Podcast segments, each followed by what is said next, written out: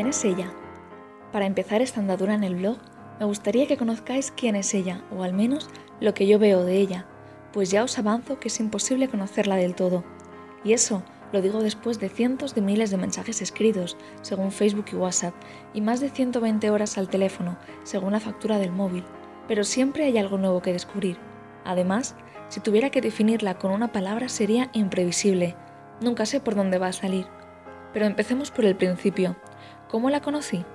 Yo ya soy mayor, según dice ella, y no me interesaba una relación pegajosa con una chica que te robe la mirada al pasar. Yo buscaba una mujer que me robara el corazón. Y no hablo en el plano sentimental, que está sobrevalorado, sino de esos actos de amor desinteresado que te dicen que ella es especial. Y eso hizo.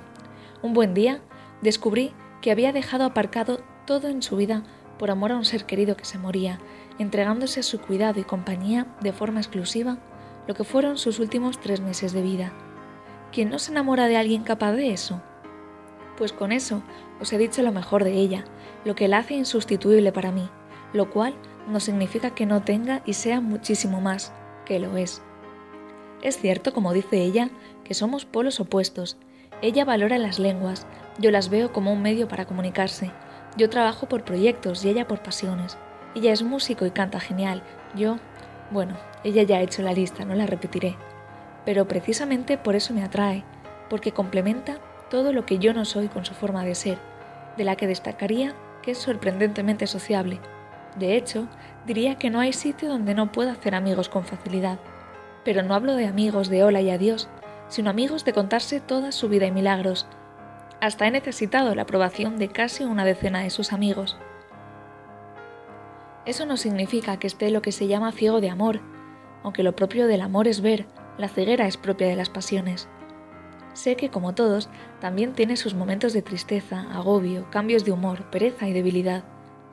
Y sé también que nuestras diferencias serán un problema muchas veces, pues si por ejemplo a ella le encanta viajar, yo pienso que no hay nada mejor que la comodidad del hogar. Pero sé por experiencia que con él, si uno quiere, todo se puede, y el amor triunfa al final.